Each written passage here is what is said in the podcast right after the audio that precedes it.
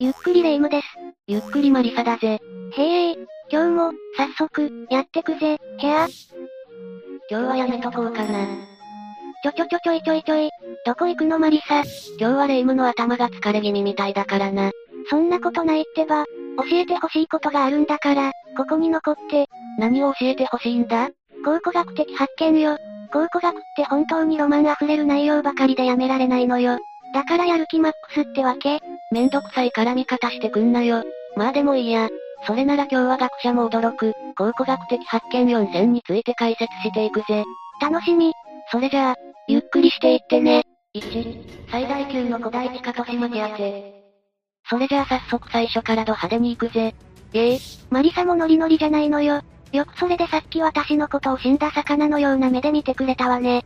今回紹介するのは最大級の古代地下都市マテアテについてだ。これはきっと驚くぞ。古代地下都市ってだけでも嬉しくなってきたわ。どんな場所なのかしら？時は2020年、トルコ南東部の都市マルディンにあるミドヤト地区にて、世界最大級と思われる古代地下都市が発見された。収容人数は約7万人だそうで、現在でも全体の約3%しか発掘されていないらしい。な、7万人も収容可能な地下都市、とんでもなく巨大な地下都市じゃないのよ。一体どんな目的でそんなものが作られたのかしら？マテアテはどうやら紀元前2から3世紀頃に建設されたとされているからな。古代ローマ社会で迫害されていたキリスト教信者の隠れ場所、という説が今のところ有力だとされているぜ。だとしてもかなり長い年月をかけて作り続けていないと難しい話だよね不思議だわ。そもそもの話、実は今回マテアテが発見されたミドヤト地区というのは、すでに歴史的文化財産の宝庫だとして、ユネスコ世界遺産に登録されていたんだよ。どんな場所だったの？あるのはひたすらのどかな田園風景。その中に80個の村と100個以上の教会、そして70以上の修道院があるんだ。この場所が歴史的文化財産の宝庫だとされる理由は、ミドヤト地区は何千年も前から人々が定住していたんだが、古代アッシリア、ペルシャ、ギリシャやローマ、オスマン帝国などなど、あらゆる国々に支配されていた場所でもあるんだよ。ってことは、ミドヤト地区ってだけで、いろんな国の文化財が出土しているわけね。そんな中、ミドヤト地区を清掃、保全する大規模な作業の機会が設けられたんだ。これが約3年前の話。で、その清掃作業、保全作業をしている最中に見つけてしまったんだよ。洞窟にあった、隠された通路が、これ、見つけた人、ワクワクとドキドキで胸がいっぱいになったでしょうね。なんか、その人の気持ちが伝わってくるようだわ。その後、その隠し通路を掘り進めていくと、次々と部屋やら通路やらトンネルやらが出てきた。中には壁画もあって、当時の様子も少しずつわかるようになってきた。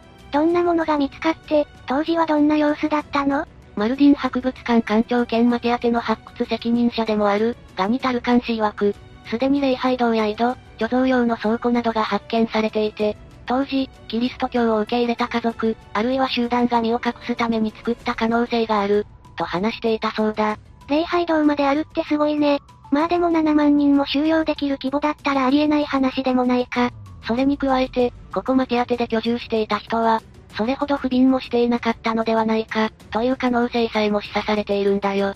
そうなの？地下都市ってだけでもすでに住み心地が悪そうに思えるんだけどな。私だったら日の光を浴びたくて我慢できない気がするんだけど、日の当たり場所で生きられるのが一番なんだろうけど、当時のキリスト教信者はそれができなかったんだ。しかし代わりと言っては何なんだが、ここマテアテの敷地内には、なんとワインやオリーブオイル、はたまたコインやランプを製造する設備が整っていたって話なんだよ。ええ、ワインとかだけじゃなくて、コインやランプまで、とても信じられないわね。部屋は現在では49室、確認されているらしい。49室？そんな少ない数で7万人も収容できるの？今現在、発掘作業が進んでいるとは言っても、約1万平方メートル程度。推定では地下都市全体は40万平方メートルはあるそうだ。そして現在発見されている部屋の数は、1万平方メートル圏内で発見された数ということだ。つまり、ここからさらに発掘作業が進めば、他の部屋も見つかるはずだ。そして40万平方メートル内に居住できる人間の数を推定して7万人と言ってるんだよ。なるほどねってことは、7万人以上が住んでた可能性も捨てきれないってわけね。あくまで可能性の話、だけどな。ちなみに他にも面白い発見があってだな。キリスト教徒が避難していた場所だと紹介したけど、実はマティアテ内にはユダヤ教の礼拝堂であるシナゴーグも存在していたんだとか。キリスト教とユダヤ教はルーツが同じだと言われているからな。しかも調査を進めていくと、実はここマティアテは1900年もの長い間、途切れることなく使用されていた形跡があるらしい。そんな長い時間、ずーっと使われ続けていたの。ちなみにトルコではこうした地下都市が見つかるのは珍しくはない。実はすでに40以上の複雑な地下都市が発見されているんだよ。まさに地下都市大国ってわけね。しかし、今回発見されたマティアテは今まで発見されたどの地下都市も、霞んでしまうほど規模の大きな地下都市だったというわけだな。正直、ここから今後発掘されてくるものが楽しみで仕方がないぜ。私も楽しみになってきたわ。追加情報が手に入ったら教えてよね。任せとけ。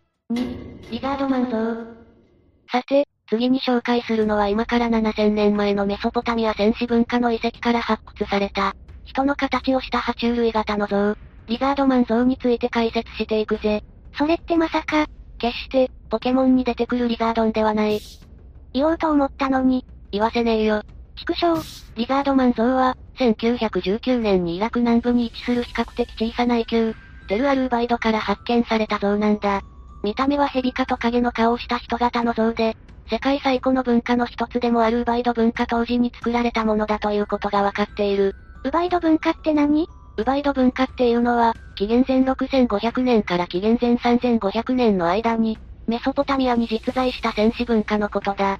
ちなみに余談だけど、戦士文化っていうのは、文字を持たない紀元前3000年以上前の頃の文化を指す言葉で、歴史とは文字を持ち始めた頃の、紀元前3000年から現代に至るまでの時代のことなんだ。とりあえずとんでもなく昔の話ってことはよくわかったわ。で、そのウバイド文化がどう関係しているわけ？さすがのレイムも都市伝説好きを公言しているのなら、メソポタミア文明くらいはわかるよな？バカにしないで、さすがの私もそれくらいはわかるわよ。メソポタミア文明って言ったら、都市伝説の宝庫みたいな時代じゃないの。特にメソポタミア文明のシュメール人なんかは謎が多いで有名じゃない。さっき話したウバイド文化っていうのは、実はメソポタミア文明の基礎を作ったとされる文化だとされているんだよ。ええー、何それ、どういうことなの？意味軸も今レイムが言ったシュメール人は、メソポタミア文明を大発展させた立役者。しかし実はシュメール文明の前にも、同じ地方で大発展を築いた文化があった。それこそが、ウバイド文化なのさ。ごくり。今から8500年以上も前、ウバイド文化は発展を遂げていった。何でもこの頃から考え農業。つまり、自然の雨に頼るのではなく、人工的に水路やため池を作り、創意工夫して収穫量を増やそうとする農業が始まったり、この頃から車輪を使ったり、鉄製の器具なんかも使用され始めた時代だとされている。そんな大昔の頃から今の時代の名残を感じられるようなものを使用されていただなんて、すごいわね。まだまだすごいことはあるんだ。ウバイド人は建築分野においても飛躍的な進化を遂げている。泥レンガを巧みに使用した家屋を作り、舗装された道路まで作っていたんだとか。他にも食品加工の設備工場なども建設していたという歴史があるんだよ。現代にも見られる施設があっただなんて、シュメール文明にも引けを取らないくらいの発展した文明があったのね。そんな場所から発見されたのが、今回の不思議なオブジェクト、リザードマン像なんだよ。1919年、ヘンリー・レジナルド・ホールという考古学者によって発見された、リザードマン像が複数体発見された。あ、一体だけじゃなかったの？実はそうなんだよ。何でも男性バージョンと女性バージョンの2種類の像が出土したらしく、共通しているのは頭に縦長の被り物をしていること。肩にパッドのようなものがついていて肩幅が広く見えること。そして体は人間なのに顔だけが蛇かトカゲのような形をしているんだよ。一体どういう理由で作られたのかしら？文明が発達した場所でそんなものが見つかるなんて、使い道が儀式用くらいしかなさそうなもんだけど、一番に考えられる理由は、やはりレイムの言う通り儀式用品の可能性だな。しかし、専門家が研究を続けていく中で、儀式用の可能性は低いのではないか、という説が出回っているんだよ。根拠はあるの？実は発見されたリザードマン像はそれぞれが異なるポーズをしているようで、中には赤ん坊を抱いたリザードマン像もあるらしく、その姿はまるで授乳しているかのような姿が描かれていたんだ。ほうほう、それでそれで？そこで気になるのは、リザードマンとは何なのかってことなんだ。実際、気になるだろ？めっちゃ気になるわ。一体ウバイド人にとって、リザードマンはどんな存在だったの？最も考えられる可能性が高いのは、リザードマンはウバイド人が日頃から崇拝していた。神様の姿なのではないかという話だ。そもそもの話、頭が動物で体が人間を模した姿をしている神というのは、エジプトなんかではよく見られる傾向にある。確かに、エジプトの古代遺跡の壁画なんかには、そういう感じの神様を描いているもんね。前提として、そもそも当時は災いをもたらす獣は神の使いである、という思想が世界的に広く用いられていて、偶像化した姿は神が地上に使わした存在として尊ばれていたんだ。つまるところ、この偶像化した姿はそのまま、当時の人々が自然の神秘性、あるいは脅威に対して、動物を擬人化させた姿なのではないかと考えられているのさ。ってことは、リザードマン像も神の使いとして作られた偶像だってこと？その可能性は高いと考えられている。しかし、他にもにわかには信じられないような突拍子もない説もあるんだぜ。へ、どんな説があるの？教えてよ。曰く、地球外生命体、あるいは知的生命体が関わってるのではないか、という説さ。宇宙人が関わってるっていうの？本気で言ってる？しかし、世の中には記録が少ない、あるいは残っていないということから、ある文明が突如歴史に出現することはままある話なんだ。ウバイド文明もその一つ。この文明の歴史を遡ることは難しいとされている。正直、どうしてこの文明ができたのか。そういうことがまだわかっていないんだよ。記録が見つかっていないのね。捜索や研究は続けられているものの、現段階では謎に包まれたままだ。そこで浮上してくるのが、第三者が関わっている場合だ。シュメール文明にもこの兆しは見られるが、ウバイド文明にも知恵と技術を与えた第三者がいたのかもしれない。でもそういう考えになることは間違いではないだろうぜ。だって、宇宙人がこの地球に一度も来たことがないなんて、誰かが証明したわけでもないだろうからな。そりゃそうでしょうけど、ロマンは溢れるけどねやっぱり記録は争いの最中に消えてしまったか、もしくはまだ見つかっていないだけなのかもしれないって方にかけてみたいわ。私的にはそっちの方がロマンがあるもの。考古学者も多分、同じ意見だろう。いずれにしても、今後の研究と発掘に期待するしかないな。だね。3、十字軍の件。お次に紹介する考古学的発見は十字軍の件だ。イスラエル考古学庁、通称 IAA は、今から約900年前のフランス十字軍の騎士が、使っていたとされる剣が発見されたと発表した。十字軍って言ったら、どんなやつだっけ？私、ヘルシングってアニメくらいの知識しかないんだけど、名前程度の知識しかないってことか。了解だ。それじゃあ少しだけ十字軍のことについて解説しよう。お願い。十字軍はもちろん、ヘルシングなどのアニメに登場するだけの架空の団体ではなく、中世の時代に実在したキリスト教の集団だ。しかし布教することが目的のキリスト教徒ではなく、キリスト教徒にとっては重大な聖地である、エルサレムを奪還するために派遣された武装集団なんだ。エルサレムもしかして、イエス・キリストが処刑された場所じゃなかったっけ？そう。正確に言えば、エルサレムの市街地にあるゴルゴダの丘で処刑されている。まあでも目と鼻の先だもんね。問題になったのは、このエルサレムという場所は敵対する団体、イスラム教徒にとっても譲れない聖地だったんだよ。イスラム教の教祖、ムハンマドがアッラーの啓示を受け、大天使ガブリエルに導かれるまま天国を旅した場所でもある。キリスト教とイスラム教、共に聖地も同じ。問題が起きないはずがないんだ。今日、最初に紹介してくれたマティアテのコーナーでも、キリスト教とイスラム教はルーツが同じだって言ってたわよね。ここでも問題があったわけなんだ。問題は宗教の問題だけじゃない。実は当時、キリスト教を国教にしていた東ローマ帝国の皇帝と、ローマ教皇が権力争いをしていたんだよ。皇帝と教皇って何がどう違うの？皇帝は世俗上のトップ。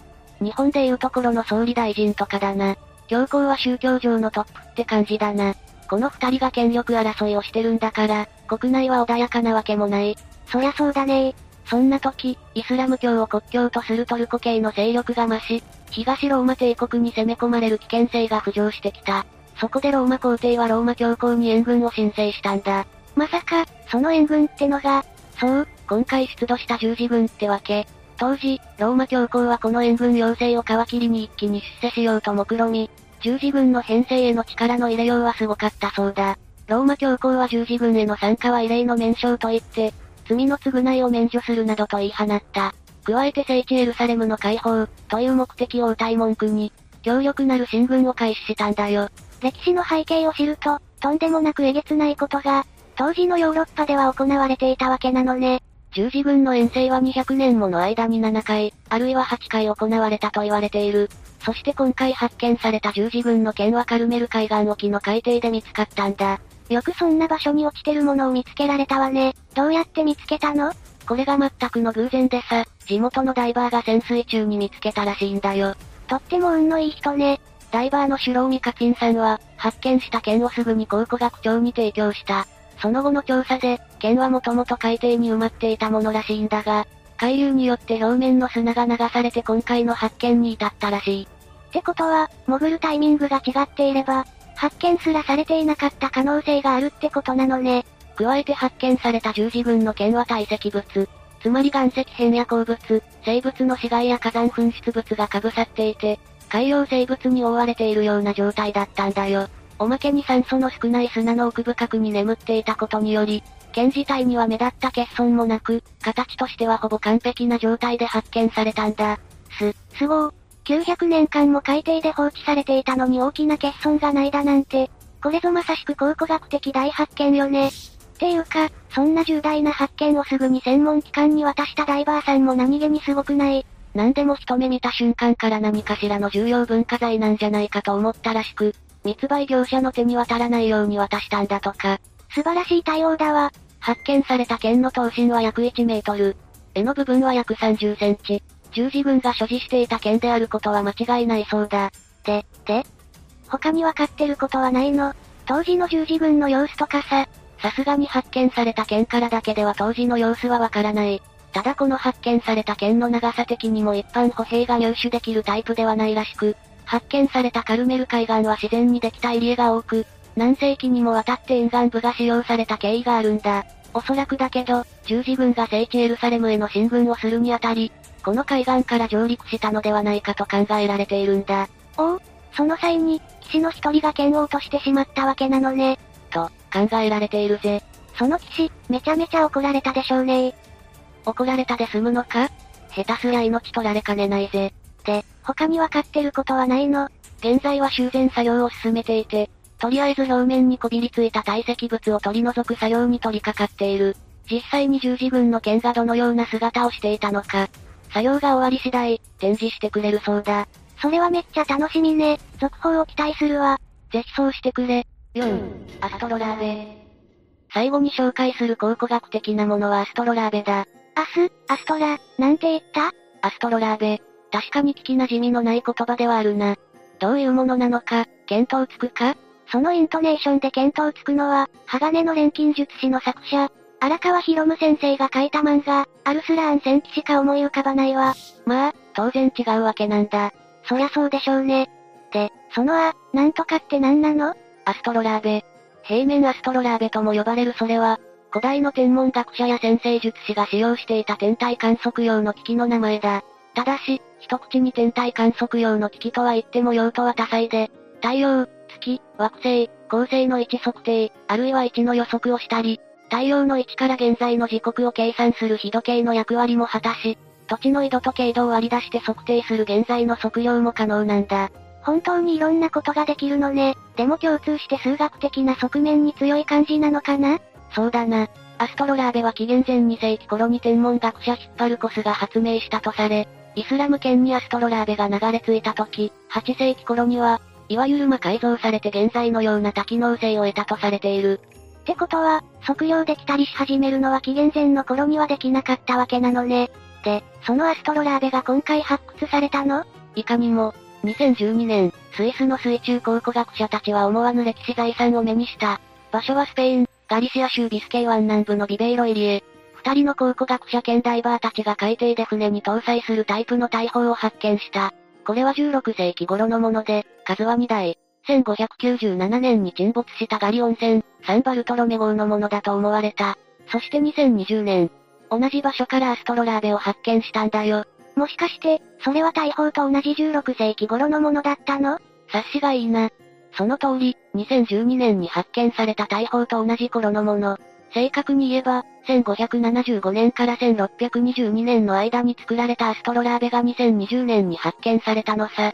魔改造を繰り返されたアストロラーベは、18世紀にはすでに公開をするにあたっては必需品だからな。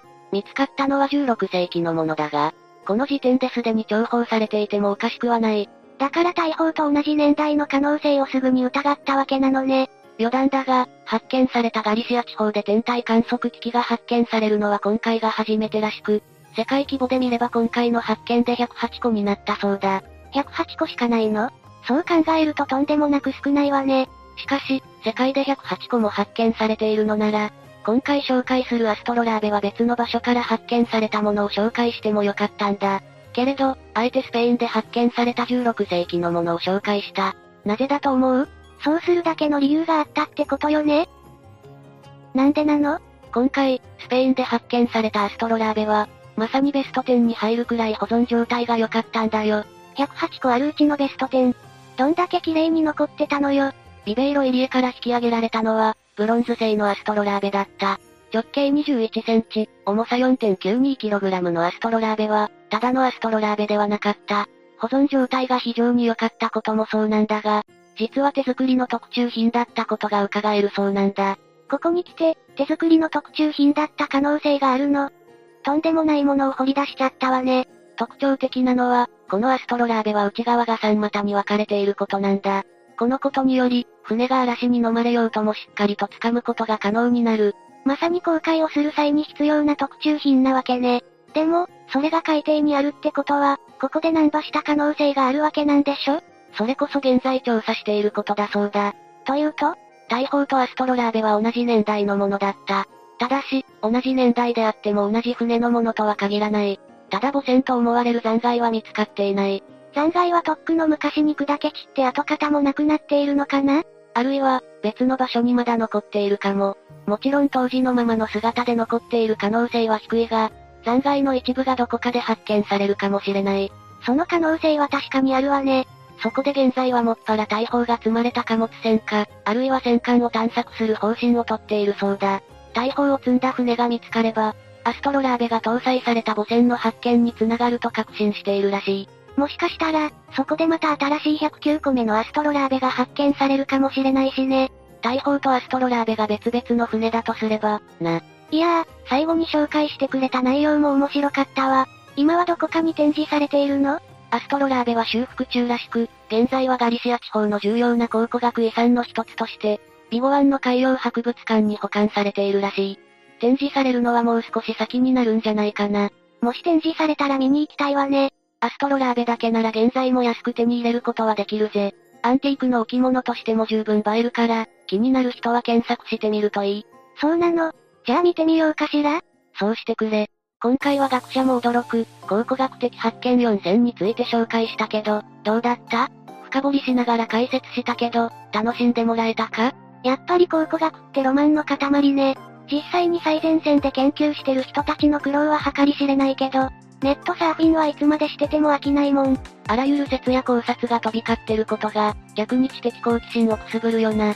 それに今後の発見次第では当時の様子が手に取るようにわかるんだ。それが楽しみで仕方ないんだよな。いつか、私たちの時代もそんな風に思われる時が来るのかな？可能性は大いにあるぜ。それはそれで見てみたいわね。というわけで、今日の動画はここまで。動画が面白かったら、高評価とチャンネル登録をお願いします。最後までご視聴いただきありがとうございました。